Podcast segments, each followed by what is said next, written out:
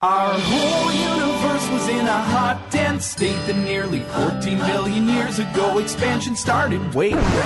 Conhecimento, estudo, especialização, estágio, desenvolvimento, curiosidade, curiosidade carreira. EngeCast, o seu podcast de engenharia.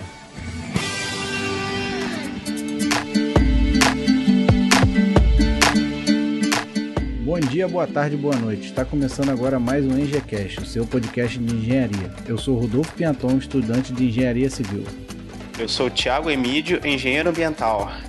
Eu sou o Pablo Souto Palma, geólogo e engenheiro de segurança do trabalho. Beleza, Pablo. Hoje a gente vai te explorar bastante aqui, né?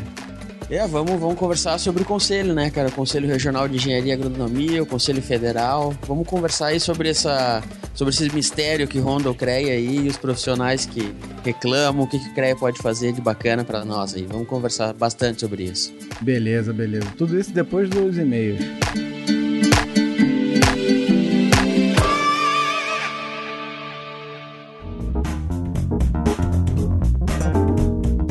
Bem, pessoal, hoje eu vou fazer a leitura de e-mails sobre os episódios 12, 13, 14 e 15, tá? Compilei tudo numa leitura de e-mail só pra gente não tomar muito tempo. O feedback do pessoal não está em grande quantidade. Vamos lá, sobre o episódio 12, sobre engenharia da computação com Eduardo Bortolotti, o Diego F. Rodrigues mandou o seguinte comentário: Muito bom o cast, qualidade aumentando a cada programa, ganhando dinamismo e profissionalismo. Apesar de entender o ponto do Eduardo quando ele fala que pode parecer um pouco desanimador para a engenharia da computação não conseguir projetar um hardware, pois todas as grandes fabricantes estão na Coreia do Sul, minha opinião particular é que isso não deveria abater quem está começando na área. Via de regra, todas as altas tecnologias são concentradas em pequenos grupos e é isso que faz elas serem tão especiais. Se todos conseguirem fazer a mesma placa de circuito impresso que a Samsung faz hoje em dia, que diferencial competitivo ela teria? Nesse mercado, o desafio no Brasil é fazer projetos que entreguem robustez, qualidade e custo atrativo para o consumidor. Fazer muito com pouco ou quase nada. Normalmente, os profissionais que conseguem isso no Brasil são muito bem vistos lá fora, pois essa não é uma tarefa fácil. Abraços e continue sempre. Vamos lá, Diego poucos chegarão a ter a chance de participar desse seleto grupo de desenvolvedores de alta tecnologia. Alguns usarão essa remota chance como um combustível para se aperfeiçoarem, estudarem pra caramba e quem sabe um dia conseguir uma chance junto desses caras. Porém, quase todos não terão essa chance e não poderão desanimar mesmo, tem que se contentar com o que está ao alcance. E valeu pelos elogios à crescente evolução do IngeCast, a gente está se esforçando cada dia mais. Sobre o episódio 13, sobre engenharia mecânica com o Felipe Trindade, o Diogo Benício mandou a seguinte mensagem: Achei muito pessimista e desesperada a visão do engenheiro Felipe. Muitas empresas caíram por ter uma natureza fraudulenta e que, ao mesmo tempo que faziam bem para o nosso país, também faziam muito mal. Agora temos a oportunidade de substituir essas grandes imortais que dominavam o mercado. Concordo que vai demorar um pouco, não acho que sejam 10 anos, mas tudo será para melhor. Bem, Diego, vamos lá. É complicado analisar o cenário atual, pois não sabemos ainda quais empresas conseguirão se manter depois da Lava Jato. Essas empresas realmente eram gigantes que empregavam muitos engenheiros, e acredito que todas elas dependiam de dinheiro estatal para se manter como gigantes, seja por empréstimo do BNDES ou por meio de contratos com a administração pública, fraudulentos ou não muito provavelmente não teria crescido tanto se não tivessem esse aporte indireto de capital. Conseguiremos substituir essas empresas? Sim, disso eu não duvido. Agora, substituiremos por empresas nacionais do mesmo porte? Não creio, acho muito difícil. Hoje não consigo enxergar algum empresário no Brasil interessado em assumir essas empresas ou criar novas empresas investir milhões ou até bilhões é um risco muito grande que ninguém está querendo assumir com capital próprio. Porém, sinceramente, espero estar errado. O que eu vejo como mais plausível de ocorrer? Empresas estrangeiras assumem o mercado que antes era dessa gigante. Os projetos mais complexos são enviados para serem feitos lá fora. Os profissionais mais competentes receberão propostas irrecusáveis dessas empresas para saírem do Brasil. É, eu disse irrecusável, porém, para quem está sem emprego, uma proposta ruim pode ser algo irrecusável, depende da necessidade, tá? Não estou dizendo que isso vai ser é, sempre uma proposta boa, tá? E agora, quanto a 10 anos de espera para melhorar, não acho tão pessimista o cenário, pois o estrago foi muito grande. E acredito que outras empresas ainda serão investigadas, o que, terá, o que trará mais problemas ao mercado. Mas, Diogo, seu comentário foi excelente, enriqueceu bastante o debate. Muito obrigado. Sobre o episódio 14, sobre engenharia elétrica, nós tivemos os seguintes comentários. O Léo mandou a seguinte mensagem: Achei muito genérico esse cast, poderia aprofundar. Falar sobre áreas é muito vago, mas como estudante ou formado, pode ingressar nessas áreas. Como adquirir experiência em mercados que não aceitam inexperientes? Como se capacitar durante a faculdade ou após ela? Gosto do cast, mas quis deixar minha opinião, não muito calorosa. Um abraço, sucesso. Bem, essa quem respondeu foi o próprio Bruno Tomás, tá? Respondeu pro Léo lá no ngcast.com.br.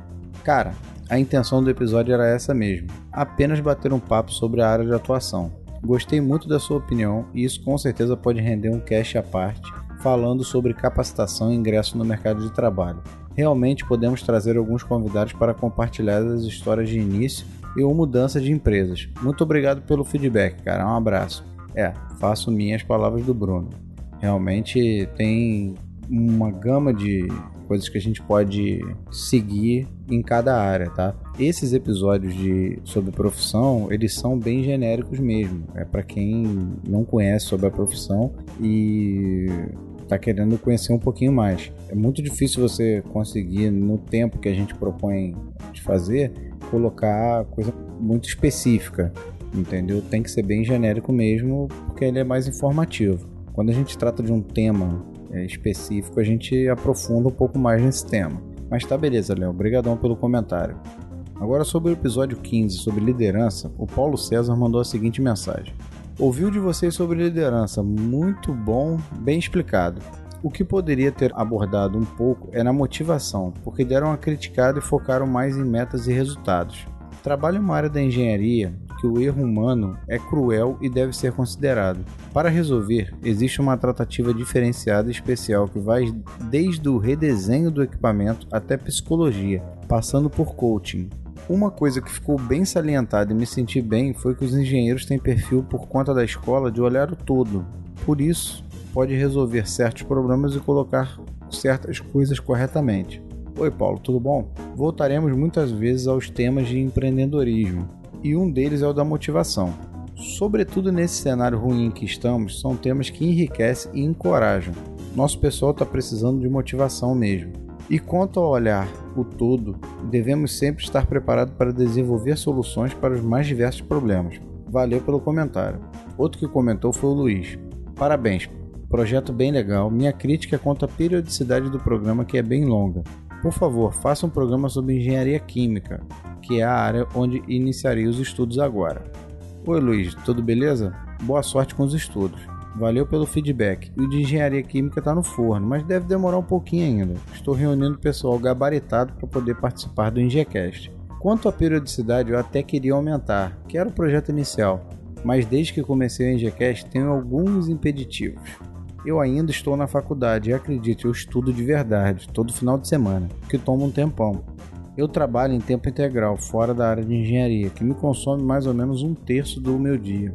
Ainda tenho esposa e filho, que necessitam da minha atenção no restante do tempo. Para melhorar o cenário de disponibilidade de tempo, minha filha nasceu mês passado, o que está me deixando sem tempo disponível para aumentar os episódios. O podcast de hoje, por exemplo, era para ser gravado no meio de janeiro, mas foi adiado por conta do nascimento dela e só conseguimos gravar em fevereiro. Porém, otimizamos nosso tempo e já gravamos dois episódios seguidos. Pessoal, agradeço muito o comentário de todos. Muito obrigado mesmo. E você, ainda não comentou? Vamos lá, comente, seja pela nossa página no Facebook ou pelo e-mail contato@ingecast.com.br ou até mesmo pelo arroba ingecast no Twitter.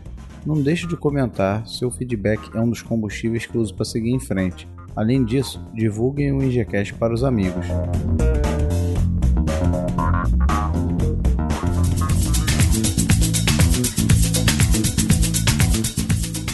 Pessoal, hoje trouxemos aqui o Pablo Palma, que é geólogo e tirará muitas dúvidas sobre o sistema Confea, CREA e Mútua.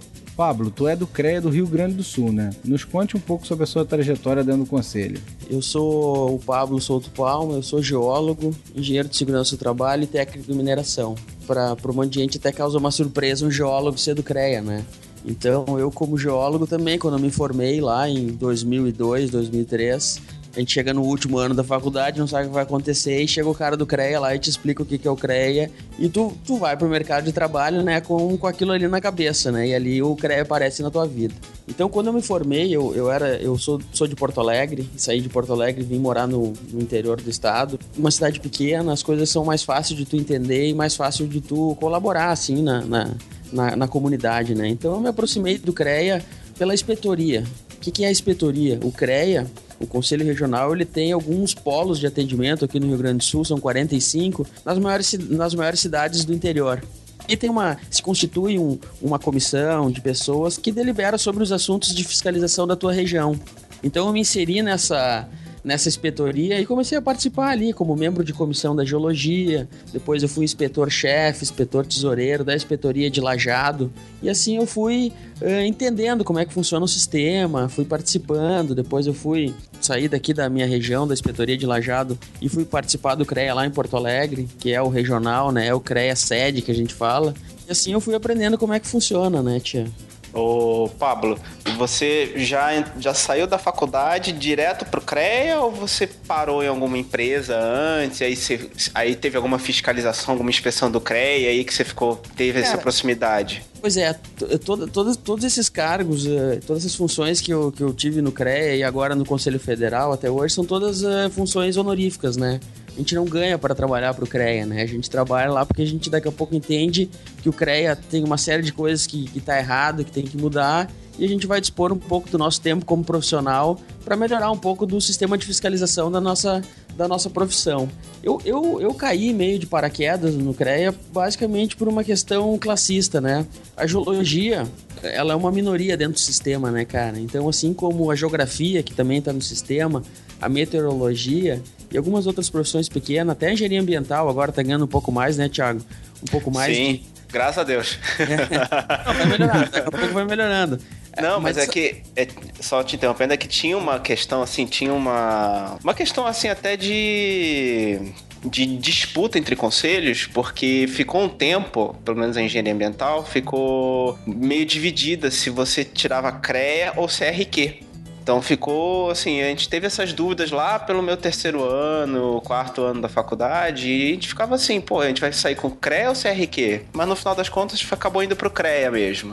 É, ainda tem uma, uma discussão em relação a isso, né, Thiago? Aqui no Rio Grande do Sul mesmo, o CRQ eventualmente emite lá um, um comunicado dizendo que o engenheiro ambiental pode participar do CRQ. Então, isso é uma briga eterna que não terminou, talvez não termine nos próximos anos. Mas voltando aqui a, a minha entrada no sistema, né? E quando eu fui para o mercado de trabalho, eu, eu, sempre fui um autônomo, né? Então, quando, quando entrei no trabalho, no, no mercado de trabalho como autônomo, eu senti a dificuldade que tu tem de trabalhar, né? E daí eu vi no CREA, talvez, o grande ente que pode defender as profissões, uma vez que o sistema Confia CREA, ele serve basicamente, a, a principal função dele é a fiscalização do exercício profissional. Então, se tiver uma boa fiscalização do exercício profissional, com certeza isso traduz em, em, trabalho, traduz em abertura de mercado, traduz em proteção da sociedade, uma vez que fiscalizando a sociedade vai uh, contratar profissionais habilitados para qualquer uma das funções que o, que o sistema Confiacreia uh, fiscaliza, né? Tá, agora, ô Pablo, não tem nenhum conflito com relação a você ser é, do CREA logicamente você citou que não, não é remunerado para isso, mas não tem nenhum conflito com você ser do CREA e você ter também sua atividade como autônomo, né? Não, o CREA não, não, não te proíbe, não te atrapalha em nada com relação a isso, né?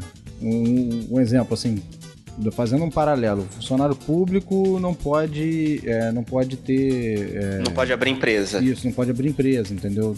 Tem, tem alguma relação com isso? Porque às vezes as pessoas ficam até sem essa informação, acaba não indo para o CREA, não, não ajudando, porque fica com medo de não poder ter outros ganhos em outros lugares. Na verdade, não, né? Como é um, como é um trabalho honorífico, né? Tu tem essa. Tu tem que trabalhar, né, cara? Então tu tem que, em algum lugar, ter que buscar o teu sustento. Mas na verdade elas se complementam, né? O, CREA ele nos fiscaliza eh, no exercício profissional. E a gente, na verdade, eh, trabalha como, como um consultor do CREA, vamos dizer assim. A gente presta um serviço para o CREA, mas é um serviço honorífico. A gente não é funcionário, né? Então, na verdade, a gente está como um consultor, né? Quando tem alguma coisa alguma coisa, por exemplo, eu, eu, participava da comissão de geologia em Minas aqui, aqui de Lajado, né? Então o que, que a gente fazia? Os processos de fiscalização que o, o fiscal que está lotado aqui em Lajado fazia durante um determinado tempo, ele passava para a comissão para a comissão analisar. Então a comissão analisava uh, se aquela olaria uh, tinha que ter ou não registro dentro do sistema, se o profissional que estava assinando naquela olaria ou naquela pedreira, ele era habilitado ou não para aquela função. Obviamente que se tu tivesse algum conflito de interesse, ou tu, vamos dizer, tu fosse o prestador de serviço daquela determinada fiscalização, tu se abstinha de dar qualquer palpite, qualquer parecer em relação àquele processo especificamente, né? Então tudo que envolve a tua atuação direta, tu se isenta de dar alguma, algum parecer, mas fora isso, tu tá trabalhando pelo bem da, da comunidade profissional, né? Ah, maravilha. Mas, mas gera uma certa, um certo conflito, assim, até um determinado momento, mas tudo depende do, do, do, teu posicionamento, né, cara? Se tu se posiciona de uma forma correta, ética, não, tu não vai tirar proveito disso, né? O proveito tira, o proveito que tu tira, ele é uh, em benefício de toda a categoria, né? Engenheiro de produção, engenheiro ambiental, vai acabar ajudando o Thiago, vai, vai acabar ajudando o Rodolfo e o Pablo, mas não diretamente, é porque vai ajudar todo mundo, né?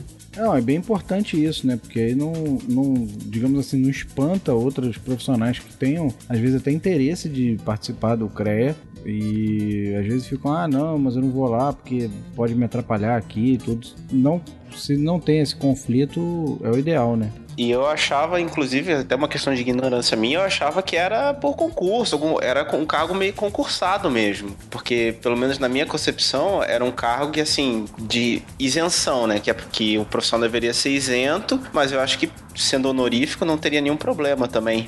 É, tu tem todo o corpo funcional, né, cara? Tu tem o fiscal que é funcionário, tu tem o funcionário administrativo que é funcionário, tu tem um staff técnico lá na sede que dá o aporte hum, das coisas mais técnicas dentro do sistema, advogado, jornalista, todas as funções. E tu tem esse corpo consultivo que é um corpo mais de representação política, né? Então toda demanda que acontece na minha região, quando eu era inspetor, por exemplo, eu dava enchente aqui na minha região. Então a gente procurava os órgãos de comunicação para dizer que era importante procurar os profissionais do sistema, aqueles que atuavam com essas questões de desmoronamento, que as questões de ocupação urbana. Então, essa parte, principalmente essa parte de apresentar quem são os profissionais adequados para as demandas da sociedade, a mídia principalmente, o poder público, talvez esse, esse também seja um outro viés da atuação do inspetor, do conselheiro, que é importante de ressaltar nesse trabalho honorífico, né? O importante é participar, né? A gente quer que mude daqui a pouco o conselho, né? O conselho, tanto o CREA quanto o a gente quer que mude, mas a gente tem que participar.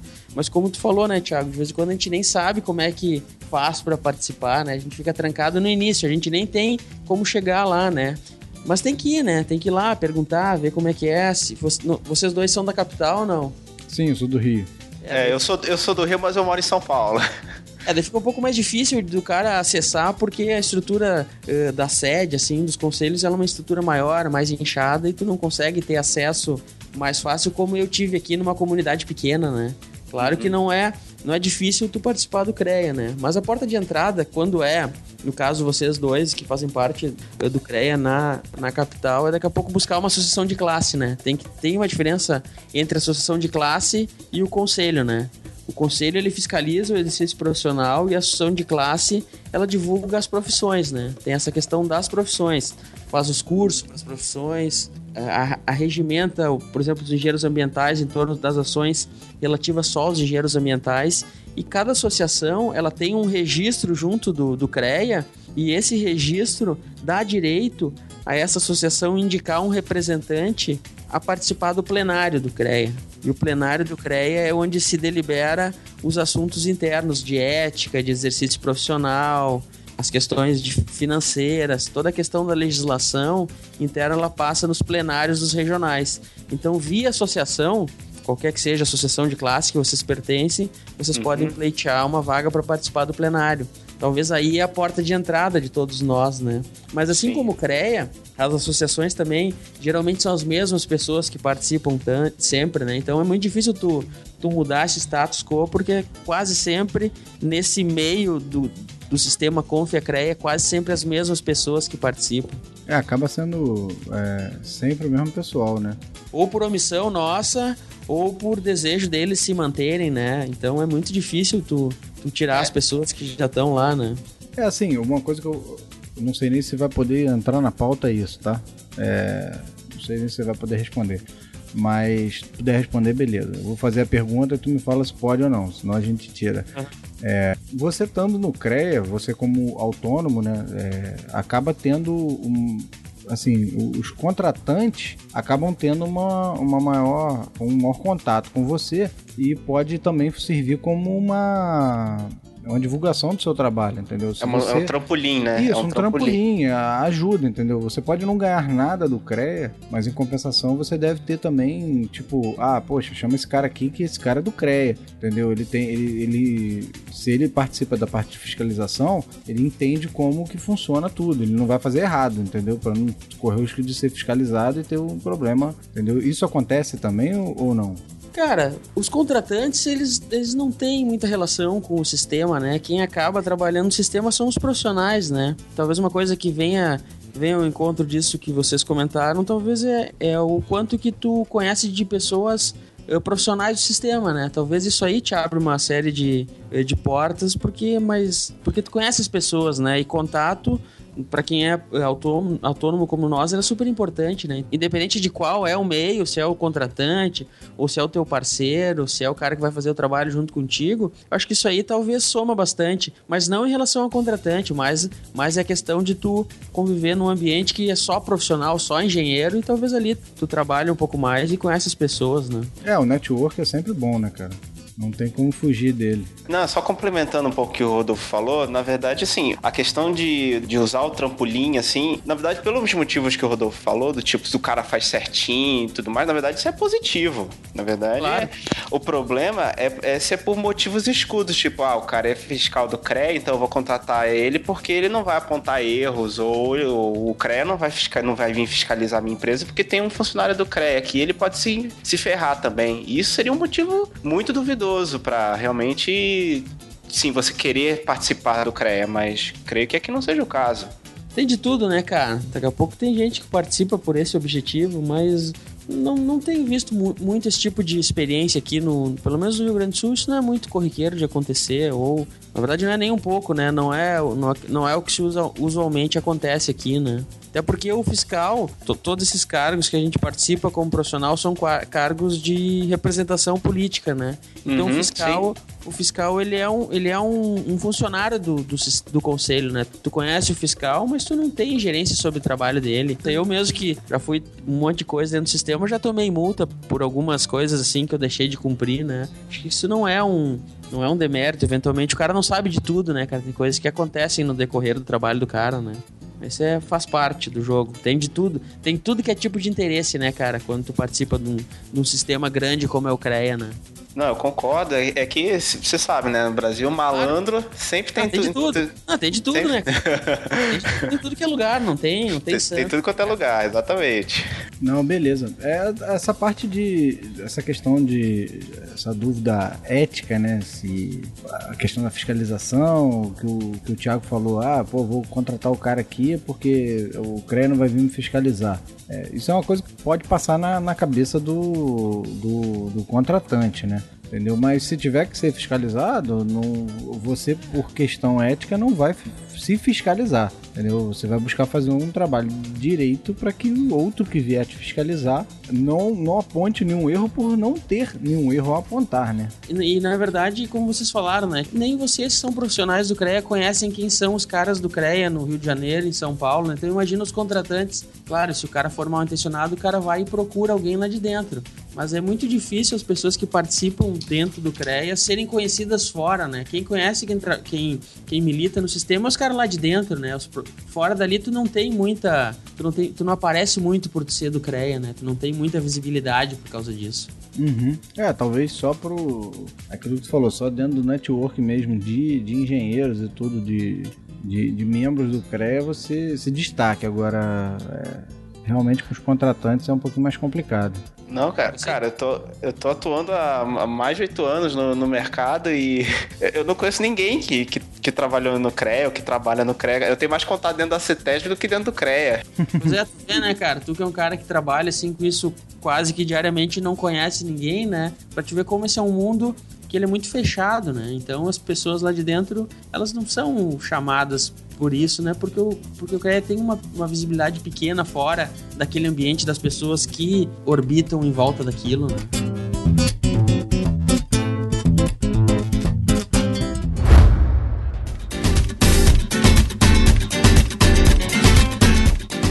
Agora, Pablo, dentro da sua trajetória, você trabalhava em Lajeado, né? Depois você comentou que foi para capital, né? Para Porto Alegre. Em Porto Alegre, tu fazia o que também? A mesma coisa que tu fazia lá? Eu, eu nunca saí, né? Daqui, né? Eu, eu, comecei como membro da comissão de geologia aqui na cidade de Lajeado, que nem é a cidade que eu moro. Eu moro numa cidade do lado, se chama Estrela. Eu participei dali um tempão como, como membro dessa inspetoria, né? Fazia essa parte de representação política do presidente aqui na região. E daí lá em 2014 eu fui eleito para ser o representante de todos esses. Uh, nessas 45 cidades do Rio Grande do Sul que tem inspetoria, a cada dois anos o pessoal se reúne num encontro para discutir a política, a forma de atuação das entidades de classe, da fiscalização. Se discute essa, essa dinâmica das inspetorias, dessa interiorização do CREA do Rio Grande do Sul nas inspetorias e se reúne esse, esses inspetores todos e elegem um cara entre eles para ser o representante desse grupo na diretoria do CREA. Né? Em 2014 eu fui eleito então esse coordenador das inspetorias que nós chamamos aqui para representar o entendimento de todo mundo junto da diretoria. Mas tanto nesse, no caso de Lajado, como nesse caso de 2014, 2015, que eu fui o coordenador das inspetorias, eu nunca tive que morar em Porto Alegre, né? Como ela é uma atividade honorífica, eventualmente eu me deslocava a Porto Alegre para participar de reuniões e debater sobre os assuntos que estavam em pauta, né? Eu nunca tive que morar lá, né? Então eu, eu, eu, eu ah, sou tá. representante do Rio Grande do Sul, do interior do Rio Grande do Sul, continuava morando no Rio Grande do Sul com a minha empresa aqui na minha cidade, desenvolvendo o meu trabalho como geólogo e, e fazendo essa representação pontual aí em Porto Alegre, né? levando as demandas do interior para a capital para tentar dar uma, uma regionalizada, né? A gente vê um CREA muito distante do profissional, né? Então a gente tenta, com essas inspetorias, trazer um pouco do CREA para o interior, né? Na sua trajetória, Pablo, é, você teve que dar muita palestra para curso de graduação explicando o que, que é o CREA? Não, cara, não, porque é o seguinte: tem dois uh, frentes de, de representação dentro do CREA. Uma é do inspetor, que representa o CREA na região, e outra é do conselheiro, que é o representante, que nem eu falei para vocês antes, das entidades de classe lá no uhum. plenário do CREA, em Porto Alegre ou na capital. Esses caras, que é os caras que dão as palestras. Por que, que esses caras dão as palestras? Porque esses caras geralmente são, são profissionais especializados. Eu, como geólogo, eu atuaria na Câmara de Geologia tu, como engenheiro ambiental, tu, tu, atuaria na Câmara de Engenharia Civil, porque a engenharia ambiental tá ligada à engenharia civil. Sim, então, infelizmente. É. Então, como tu, como quando alguém é chamado para dar uma palestra, por exemplo, sobre engenharia ambiental, eles buscam um engenheiro ambiental da entidade de classe que ele está mais por dentro dos assuntos de atribuição profissional que se discute dentro das câmaras especializadas e geralmente vai um conselheiro. Então os inspetores eles cumprem uma parte diferente. Como eu nunca fui conselheiro de uma entidade de classe, então eu nunca participei muito dessa parte de palestra. Eventualmente eu dei uma ou outra palestra, mas eu nunca fui muito, muito solicitado para isso porque não era uma das minhas funções, não era essa. O foco não era esse, né? É, não, nunca foi esse. Isso é, é voltado mais para um, uma outra representação que não era a representação que eu tinha em nenhum dos momentos que eu passei por aqui, né? Mais alguma coisa, Thiago? Não, não, acho que era isso mesmo. Eu, só, eu, eu, ia perguntar se, se ele tivesse dado palestra, tipo, o que, que, o que qual era o tópico que mais aparecia durante as palestras que os estudantes perguntavam? Cara, mas, mas te digo, cara, o, o, que os estudantes querem saber é o que, que, eu, o que, que eu posso assinar quando eu me formar. Isso, é. independente do que o cara se forma, o cara quer saber se o cara pode assinar prédio, ponte, até onde vai a, a atribuição do cara. Isso é pergunta recorrente. Se o cara é engenheiro de produção, mecânico, civil, engenheiro de minas, engenheiro acústico, de energia, qualquer coisa, cara. Qualquer formação que o cara tem, o cara chega na palestra, a primeira coisa que o cara pergunta, levanta a mão, o que, que eu posso assinar? É isso que os caras querem saber. Mas na prática, na prática, vamos supor, eu, engenheiro civil, quando eu me formar, o que, que eu posso assinar? Tudo, tudo, não, tudo em relação à obra ou, ou, ou, Não, você só pode assinar, sei lá, prédio até tantos andares.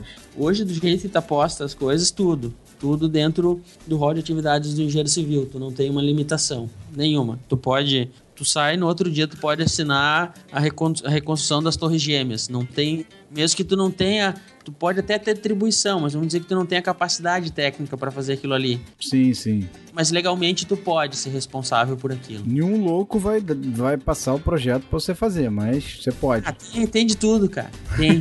tem, cara, isso, tem de cara. tudo. Não dá se tu e, e hoje as coisas meio que são preço, né, cara?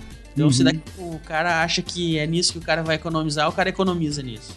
Hum, é, infelizmente, né, cara? Não, é uma economia pobre, né? Porque se você for ver o engenheiro, profissional de engenharia, ele, se você for ver custos de salário, assim, é, o custo total de projeto é menos de 1% o salário de um, de um engenheiro. Você tem muitos outros gastos que acabam influenciando, que você economizar nessa área acaba gerando uma economia muito pobre e com consequências dan muito danosas mais para frente. Não, eu, eu vejo da seguinte forma: se você contrata um bom engenheiro para fazer o projeto, ele vai te economizar no projeto. Sim, com não certeza. Não o salário dele, ele vai te economizar no projeto, ele vai, ele vai otimizar o, o tempo do, do, de desenvolvimento do projeto, ele vai orçar com o melhor material com o menor custo. Para isso serve o projeto. Não adianta você querer contratar um engenheiro que vai sair mais barato fazer um projeto que vai te te custar mais, entendeu? Sim, então, ou então não vai. No metade do projeto isso aí tá errado, vou ter que fazer de novo, entendeu? Então o ideal é você contratar um profissional que, mesmo que ele, que ele custe mais caro, entendeu? Mas ele desenvolva o melhor trabalho. Com certeza, né, cara? Mas hoje a lógica do país tá, tá, tá invertida, né, cara? Hoje o engenheiro ganha menos do que o corretor de imóveis. Uhum. Não que o corretor de imóveis tenha que ganhar menos que o engenheiro, mas a responsabilidade do engenheiro sobre a obra é muito maior, né? Então é meio um absurdo tu inverter as prioridades de ganho em relação às prioridades de responsabilidade, né, cara? É isso que as pessoas não conseguem entender, cara. A questão de responsabilidade. Assim, as duas profissões que sempre foram é, muito muito bem remuneradas e são remuneradas muito bem em qualquer país é medicina e engenharia, porque tem uma responsabilidade envolvida muito grande, cara. É, medicina é diretamente envolvido envolvendo vida das pessoas e a engenharia também. Porque a engenharia um erro, mexe com dezenas de vidas. Isso, um erro de, de, de cálculo é, de um projeto de engenharia pode afetar a vida de centenas, dezenas, até milhares de pessoas. Entendeu? Então, assim, não é questão. Às vezes, quando a gente posiciona isso, que ah, o engenheiro está mal remunerado comparado a, a, a essa ou aquela profissão, não é desmerecendo essa outra profissão. É porque, tipo assim, você estudou, muito, você tem uma responsabilidade muito grande e você não tem uma remuneração com relação à sua. Condizente, sua, né? Isso, condizente com a sua responsabilidade. Não que um, o exemplo que você citou, um corretor, não tenha responsabilidade. Tem, mas só que um erro dele vai fazer um cliente insatisfeito. Ninguém vai morrer. Entendeu? O cara pode ficar brabo, não conseguir dormir porque é tipo assim, o cara vendeu um, um lugar barulhento para ele, entendeu? Mas, tipo assim, o cara não vai morrer por causa disso. A não ser que ele tenha alguma fobia louca com barulho, entendeu? Mas ele não vai morrer por causa disso. Então são as responsabilidades, entendeu? Totalmente diferentes. E isso daí é que, infelizmente, hoje em dia não tem a. a como é que se diz? A. Não está sendo quantificado no preço isso, isso aí, né, isso. cara? Não tá, é, não tá tendo uma um reconhecimento dessa responsabilidade. Então, mas a, eu, eu, acho que a partir de agora vai ter, porque a gente está vendo a tendência de que as empresas estão mandando os engenheiros mais sêniores embora para contratar engenheiro júnior e manter a mesma atribuição, assim, a mesma responsabilidade. E as empresas vão ver agora onde eles estão perdendo. Em questão de experiência, em questão de de condução de projeto, coisa que o engenheiro júnior ainda é muito imaturo. É, mas aí vem um outro problema. O que, que acontece? No cenário que a gente está hoje, de muitas demissões no setor, e não é só engenharia civil, é, são quase todas é, as engenharia em geral, é. Isso, engenharia é. em geral. Todas as engenharias estão sofrendo de alguma forma com os problemas atuais do Brasil. A gente não precisa citar quais são, que são vários. O que, que acontece? Você tem dentro do cenário o que você citou, o engenheiro sênior é demitido e ficam com o engenheiro júnior. Beleza. Às vezes, o, o contratante vai virar e falar assim: não, você tem que fazer isso. O cara, mesmo sem ter condição, às vezes, de fazer,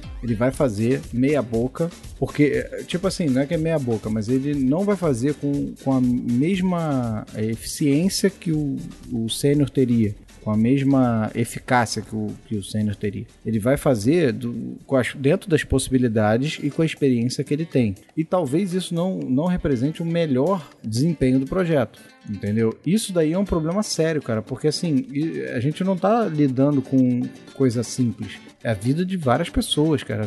Entendeu? Isso daí é sério. Projetos de engenharia, é, é viaduto caindo em Belo Horizonte, É estação de metrô caindo aqui em São Paulo. isso, é, é o, a cobertura do engenhão aqui mal, mal feita, que tá tendo que ser refeita, entendeu? São coisas que geram milhões de prejuízos às vezes, e se você não, não tiver essa responsabilidade de fazer direito, às vezes o cara. Não é nem culpa do cara, assim, é, lógico, vai ser culpa dele, mas não é. Tipo assim, foi atribuído uma coisa que ele não tem experiência pra fazer, entendeu? E ele vai fazer porque ele precisa do emprego. Então, Rodolfo, você sabe aonde que você consegue encontrar mais, de- mais desse cenário que você falou pra mim? No setor público. Porque a grande maioria das licitações de obra de engenharia, elas requerem vários níveis de profissionais. Profissional sênior, profissional pleno, profissional júnior, na hora da licitação. Uhum. Então, na hora da licitação, você lista um monte de sênior que, na verdade, eles não vão atuar. Entendeu? Então você vê isso seriamente no setor público, que aí depois quem vai ficar responsável pelo projeto é o engenheiro júnior que malemar acabou de pegar seu CREA. Tem seu CREA provisório ainda. É, muito provavelmente o projeto que passa e é aprovado não é um projeto completo. No meio da obra vai ter que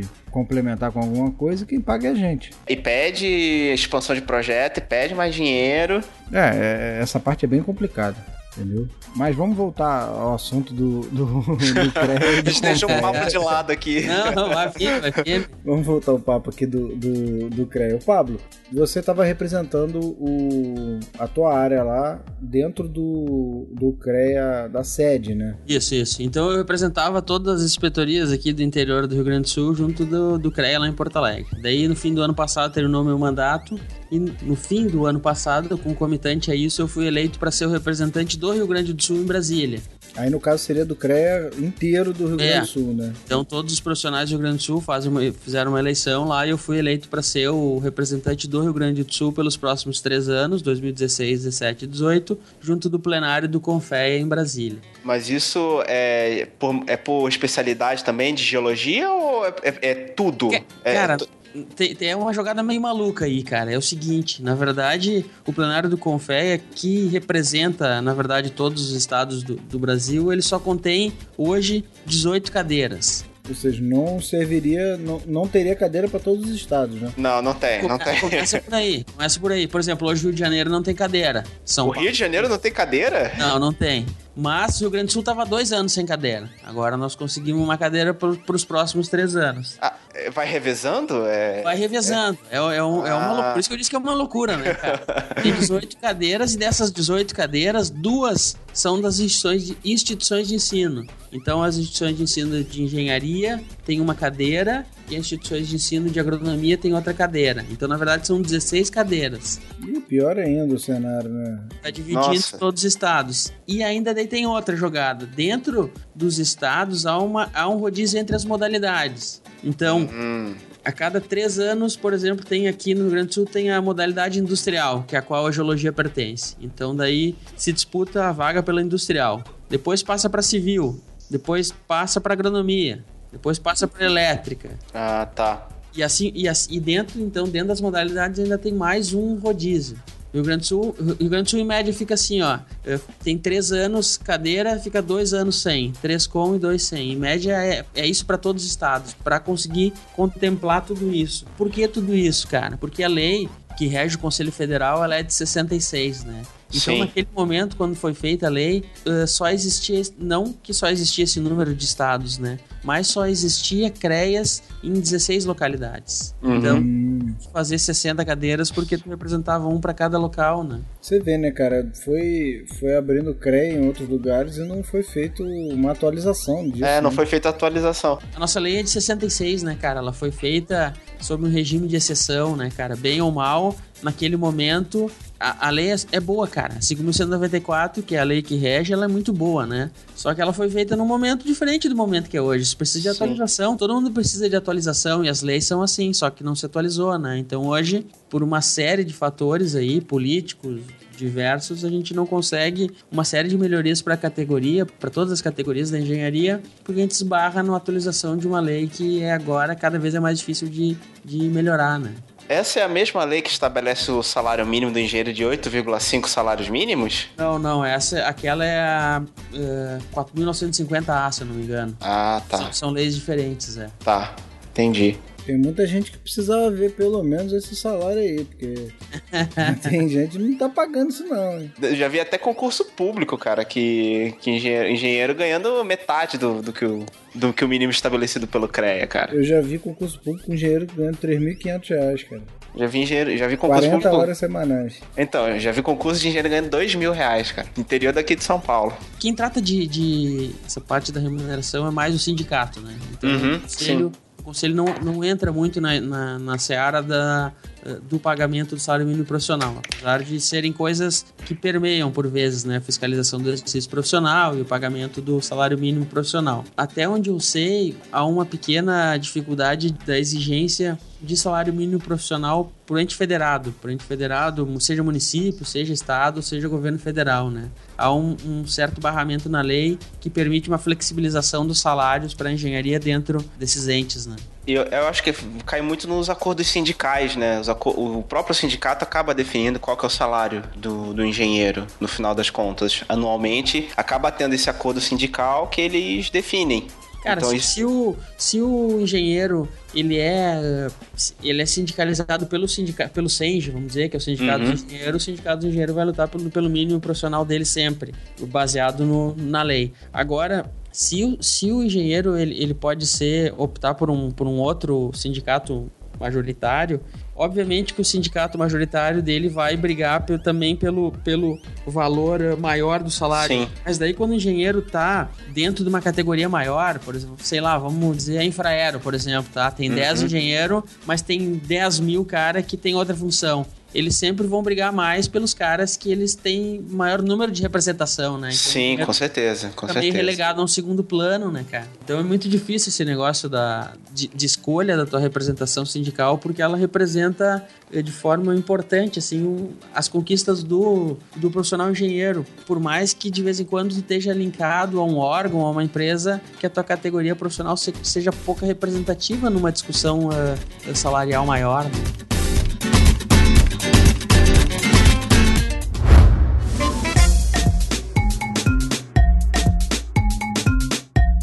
Pablo, e no Confea, lá em Brasília, a tua atuação lá se resume a quê, mais ou menos? Assim, o que, que você pode passar pra gente do que tu vai fazer lá? Que você tá há pouco tempo lá, mas com certeza tu já deve ter se inteirado de tudo que você tem que fazer, né? Cara, eu comecei, comecei agora, semana passada foi a primeira vez que eu fui lá, na verdade, desempenhar minha função, né? Então eu fiquei a semana inteira, inteira passada lá, te- teve dois dias de treinamento e três dias de sessão plenária, que é onde se debate os, os assuntos em pauta, os assuntos pertinentes. Como essa é uma primeira sessão plenária do ano, se discute mais a formatação do, do, do conselho, se define quem vai ser o vice-presidente, quem vai ser o conselho diretor, e cada, cada um dos 18 conselhos federais escolhe uma comissão modal para participar, uma comissão permanente. né? Então eu vou participar da comissão de ética e exercício profissional. Cada conselheiro, eh, além de escolher essa comissão permanente, ele representa o Estado e discute as coisas, obviamente, que passam pelo, por aquele pleno, né? Mas o pleno do Confeg, ele serve basicamente como uma instância superior de consulta, né? De consulta e de deliberação. Então, tudo, tudo que vai ser discutido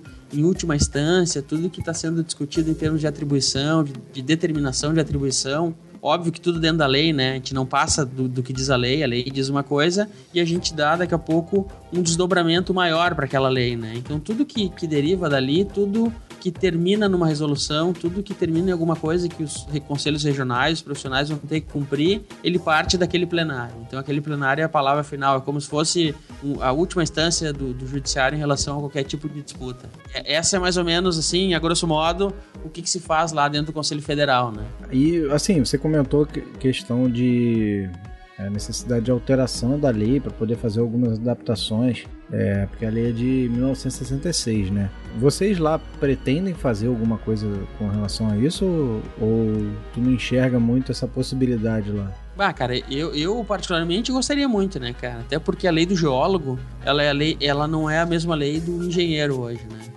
Então, algumas discussões para mim ficam muito difíceis de fazer lá naquele, naquele cenário, porque a minha a lei que rege a minha profissão ela é uma lei diferente da lei do engenheiro. Então, ali já criam um certo desconforto de discussão, né? Mas existe um, um negócio que chama Semana Oficial da Engenharia e Agronomia, que é a SOEA, que acontece todo ano, né? O Confeia uh, patrocina uma série de pessoas para ir em um determinado local, esse ano vai ser em Foz do Iguaçu, e se discute os termos pertinentes à engenharia. A cada três anos, inter... junto com essa Semana Oficial de Engenharia, acontece o Congresso Nacional dos Profissionais, que é o CNP. No CNP, uh, se discute basicamente alteração de legislação vigente. Então, da, do CNP, esse ano, se eu não me engano, vai ser o sétimo CNP, já vem a, a, a todos esses sete anos vem se discutindo essa lei 5.194, a 6496. Todas as leis do arcabouço legal do sistema, ela vem sendo discutida há muitos anos. O problema é que a discussão já está feita, já se tem todas as propostas, já se tem uma série de coisas para se propor, para se mudar, para se adequar. Tem coisa que já se propôs se adequar que já tem que se adequar de novo porque já está defasada. O problema é que não tem. É, ela chega no Conselho Federal e para, cara. Não há, a partir dali, que seria o ente do nosso Conselho que pegaria esse, vamos dizer, esse escopo de, de projeto de lei, de mudança de projeto de lei e levaria a, a Câmara ou a Casa Civil para tocar esse projeto de lei adiante, ali não acontece nada, ali para. Enquanto não, não, não houver uma mudança de, de postura do Conselho Federal em relação a levar essa lei efetivamente à mudança, não vai acontecer nada. E no cenário breve, assim, não creio que por ação vá ser feita alguma coisa. Pode ser que aconteça alguma coisa por omissão. Não sei se vocês estão sabendo, está em andamento aí uma PL que bastante adiantada, um projeto de lei em relação à saída dos técnicos de nível médio do conselho. Não, não tô, não tô Não, ciente. também não tô sabendo disso não. Até uma, de, de, repente se eu, se eu se eu achar alguma coisa eu coloco ali no no, no, no post. No, é, coloca no post pra gente poder saber certinho. O que acontece é o seguinte, os técnicos de nível médio se mobilizaram, assim como o CAL, os arquitetos, há um tempo atrás, e estão propondo um projeto de lei para se desvincular do conselho do conselho do CREA e do CONFER. Então, ele saindo uh, do sistema, vai haver uma, uma mudança muito grande uh, do nosso sistema. E aí que eu digo que talvez é por, por omissão e não por ação que as coisas vão mudar, que vai chegar no momento que sair os arquitetos, sair os técnicos, o negócio vai estar tá tão desconfigurado que vai ter que ser feito alguma coisa, porque do jeito que está ele não vai se adequar à realidade atual. É essa que é a grande, o grande paradigma que nós vivemos hoje. A nossa, talvez a nossa omissão vai refletir, talvez, num desdobramento da lei que, é, que não foi feito pela nossa ação, né? É, essa saída de, de técnico não tinha informação, não.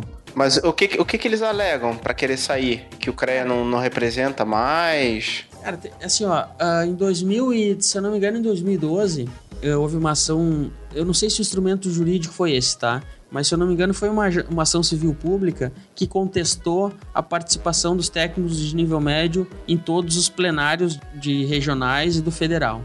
Então o juiz deu um despacho em última instância dizendo que os técnicos de nível médio não podem mais participar dos plenários e das discussões referentes à fiscalização, a exercício profissional e atribuição em nenhuma instância do conselho. Aquilo ali gerou um desconforto muito grande. Sim, é muito sim. ruim, tu, como a gente estava falando antes, é muito ruim tu receber o boleto, é muito ruim tu receber a cobrança e na hora de ter a possibilidade de fazer a parte boa, né? Daqui a pouco da política, de melhorar uhum. as coisas para ti, tu não tem a oportunidade de trabalhar. Então aquilo gerou um desconforto muito grande, os técnicos se mobilizaram de, de forma razoavelmente eh, compacta em bloco, buscaram as vias que tinham que ser e já tem um apontamento de um projeto de lei bastante adiantado para a saída deles, principalmente por causa dessa disputa interna, mas principalmente por causa desse desdobramento judicial que se deu há uhum. anos atrás. É, se eles não têm é, possibilidade de representatividade dentro do conselho, de se impor perante o conselho, né, para poder exprimir o que, quais são a, as reivindicações, as reivindicações da classe, né? dele, natural que eles não queiram ficar sendo representados por um conselho que, entre aspas, não representa eles também, porque não tem representante nenhum deles ali, entendeu? Então é um pouco, é um pouco complicado. A gente não, não dá para criticar a opção deles de querer sair por conta disso, entendeu? Não tem muito o que fazer nesse caso. A crítica de forma nenhuma é contra eles, né, cara? Na verdade, a crítica é contra nós mesmos, né, cara? Enquanto a gente deveria continuar com os arquitetos no sistema, continuar com os técnicos no sistema e daqui a pouco cada vez aumentar a capacidade de fiscalização, de, de alavancar nossas profissões e pelo bem da sociedade, não. A gente está justamente fazendo o caminho contrário, né, cara? A gente está esfacelando um conselho multiprofissional que deveria agregar e trabalhar para o conjunto para 10, 20 conselhos, cada um da sua engenharia e um brigando contra o outro, que no fim não leva a nada, né, cara? Mas do jeito que tá também, do jeito que tá, tá ruim, porque a gente internamente briga, né? Então, não sei se a melhor saída é formar um conselho novo ou deixar do jeito que tá, porque tá muito ruim, né, cara? Ou a gente briga interno ou a gente briga quando a gente sai e monta outro conselho. Não sei qual é a melhor saída. E com, e com isso a gente também exclui patrocínio do CREA, do, do podcast. o CREA não vai patrocinar mesmo, né, cara? Já foi difícil arrumar essa entrevista, né, Rodolfo? Pô, não, vou te falar assim, o, o Pablo, pô, entrou em contato comigo e tal. Cara, eu mandei e-mail pra... Mandei e-mail e mensagem pelo Facebook para todos os CREAs do Brasil inteiro, explicando o que era o podcast, tal, tal, tal. Se eles quiserem, pô, podia mandar é, algum representante informação pra gente, pra gente divulgar aqui e tal. Sabe quantos me respondeu? Nenhum. Não, um. Ah, um? que legal, beleza. Só isso. Abraço. Abraço. A gente se vê. Tudo bem, às vezes o cara criou ali, o, o estagiário criou a, a página no Facebook, o cara nem olha aquilo ali. Eu acredito que a maioria seja isso. Mas assim, a assessoria de imprensa que deveria estar tá cuidando disso, entendeu? Não custa nada, às vezes o cara fala, ó, oh, tem um negócio aqui, pô. Porque às vezes o cara ouve entendeu? Não precisa nem, nem muito. Eu fiz uma entrevista com o Wagner Victor, que, pô, é um cara que já foi presidente da SEDAI, hoje é presidente da FETEC, tal, tal, tal, pô, já participou de vários programas de rádio. Eu, por exemplo, conheço ele de várias inserções já que ele entrou no rádio. E tipo assim, quando eu apresentei para ele, ele não conhecia o que era um podcast. Entendeu? Eu mandei e-mail para ele e tal, fiz o contato com ele, ele não conhecia. Mas o cara que é assessor dele falou: não, pô, pode fazer e tal. Ele pegou e a gente fez a entrevista, pô, ficou show de bola. Entendeu? Então, assim, é, é questão de. Eu, eu fiz a minha parte, que é apresentar o projeto para todos os CREs. Só que tem gente que nem, nem olhou, no mínimo falou: ah, isso aqui deve ser spam, entendeu? Só um que respondeu: ok, obrigado. O resto não teve, não teve assim, uma, um interesse em. Porque assim, é um espaço que, como o Pablo tá, tá usando o espaço aqui para explicar o que, que ele faz e tudo, o CREA também poderia estar tá usando entendeu? Para explicar várias outras coisas, entendeu? Mas não usa, porque não tem interesse, entendeu? Sei lá, não sei porquê que assim, o podcast é um canal assim que está se popularizando cada vez mais para conversar com a geração mais jovem, né? Então, assim, é, é, assim, é lógico que o pessoal mais, da, mais antigo, né, das antigas, de engenharia, que estão que lá no, no topo do, do conselho, do, do, do CREA, do CONFÉ, dificilmente vão conhecer esse tipo de, de abordagem, mas aos poucos a gente vai fazendo conhecer, né? Mas assim, cabe a, a, o contato principalmente com os mais jovens inicialmente, né? E assim, eu imaginei que o pessoal que tomasse conta da, da, de página no Facebook dos e-mails fosse o pessoal mais jovem, mas pelo jeito Entendeu? Às vezes o pessoal fica até com medo de, ah, pô, vou participar disso aí, não sei o que, que é e tal. Ah, o que, o que, que eu vou me envolver? Vai, vai sobrar pra mim? Eu vou perder o emprego, vou perder minha, meu CREA, o, o CREA vai caçar minha carteira. É, e não tem nada disso, a não ser que o cara venha aqui e fale um monte de merda, né? Aí tudo bem, aí pode ser até que ele sofra algum problema. Agora, se vier aqui falar sério, entendeu? As coisas certas, não vai ter problema nenhum com o CREA. O cara não pode vir aqui e falar um monte de besteira, né? Eu acho que, eu acho que o Thiago tocou num, num ponto bem interessante que é a questão do. Agora eu sou conselheiro federal, né? Então eu participo lá no Confeia. Os caras de lá, cara, são caras que têm média de idade de 60 anos, né, cara? Então a gente tem que avaliar esse tipo, né, cara? Esse não é o tipo de mídia que os caras realmente não fazem nem ideia do que é, né, cara? Daqui a pouco a assessoria de imprensa deles realmente passa isso para eles, mas eles estão num outro mundo, né, cara? Eles nem entendem como é que isso aí funciona. Então eu acho que isso passa mais, talvez, pra gente renovar os quadros dos conselhos do que realmente a gente a gente tentar um caminho que não, não vai ter sucesso, né, cara? Porque não adianta, não adianta forçar para os caras que têm uma outra realidade de, de mundo, não, não adianta, né, cara? Mas realmente, e, e, tanto agora que eu tô no Conselho Federal, quando eu tava aqui no, na plenária do Rio Grande do Sul, a plenária do Rio Grande do Sul, ela te, talvez tenha uma média de idade não de 60, mas talvez de uns 50 anos, né? 58, 59, é, né?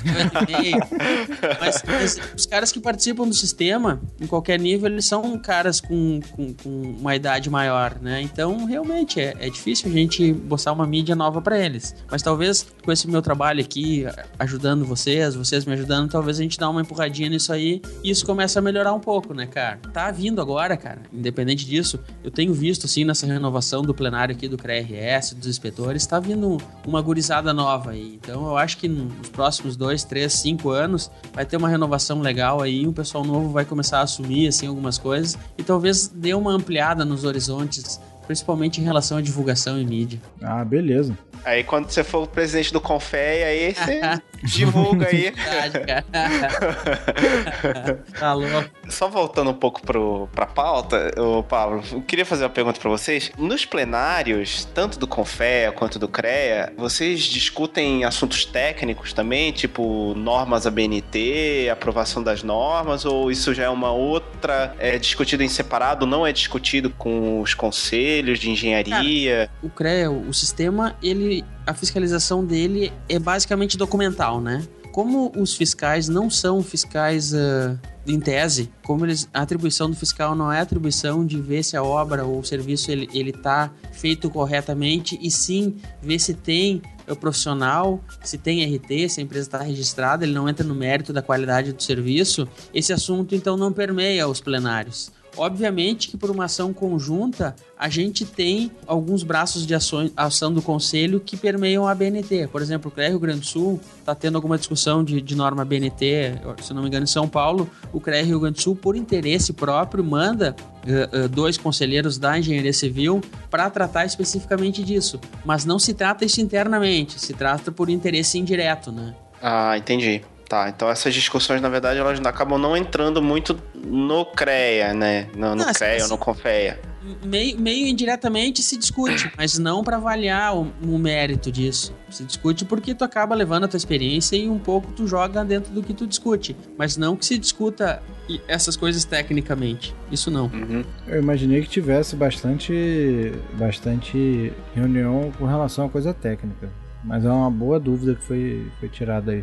É, quando, quando tem um assunto técnico, por exemplo, tem um grupo de trabalho que se trata de acessibilidade, por exemplo, que é um assunto que alguns anos atrás entrou meio em, em discussão mais em moda, vamos dizer assim. Daí o, o, o criou um grupo de trabalho, daí ele trouxe especialistas, eh, pessoas do mercado, para discutir as ações que o Confeia podia tomar em termos de acessibilidade. Mas não que o Confeia vá fazer alguma coisa técnica, mas é mais a questão interna de gerenciar as coisas para atender alguns ramos específicos que surgem com o tempo, né? Porque eu, eu realmente tinha essa dúvida também se, tipo, as normas obediência elas passavam pelo, pelo crivo do CREA, por exemplo. Então, isso algum, recebeu tem, bem para É, tem, tem alguns órgãos, alguns conselhos, alguns que pedem que o CREA tem vaga, né? Ele indica alguém para participar, né? Mas não mas daí eu indico, por exemplo, tem, vamos discutir uma norma para construção de poço tubular profundo, ou, ou poço de monitoramento, por exemplo. Eu sou do CREA do Rio de Janeiro, eu mando o Thiago lá para representar o CREA. Mas não é o CREA, é o CREA, mas é o Thiago. Ele não traz essas coisas, ele vai discutir lá e discute naquele âmbito da BNT, não se discute aqui internamente. Entendi.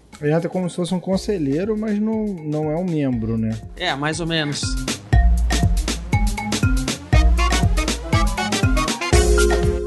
Beleza, Pablo. Pô, bem interessante essa, essa tua trajetória aí, a tua atividade dentro do, do Confé. Você quer mandar algum recado aí pro, pro pessoal? Valeu, né, Rodolfo? Valeu, Rodolfo, Thiago, Engecast, por ter me convidado. Eu acho que o CREA e o Confeia deveriam talvez abrir a porta e se apresentar de forma mais seguida para a comunidade profissional, para todo mundo, para os estudantes principalmente. Eu acho que o podcast é uma baita de uma mídia para fazer isso, né? Então, eu, como conselheiro federal do Confeia, hoje eu, eu vim aqui falar como Pablo, né? Mostrar minha experiência, mas eu deixo o meu contato à disposição para vocês, vai, vai estar tá lá no, nos, nos, comentários do cast, lá, meus contatos de e-mail, de telefone. Se precisar entrar em contato comigo, qualquer dúvida, qualquer, qualquer discussão em Brasília, no Rio Grande do Sul, fica à vontade que eu tô aí para ajudar no que eu puder, os engenheiros, os geólogos, os, os agrônomos, os meteorologistas, os geógrafos, estamos aí para ajudar e para tentar fazer um conselho melhor para todo mundo, né, cara? Valeu.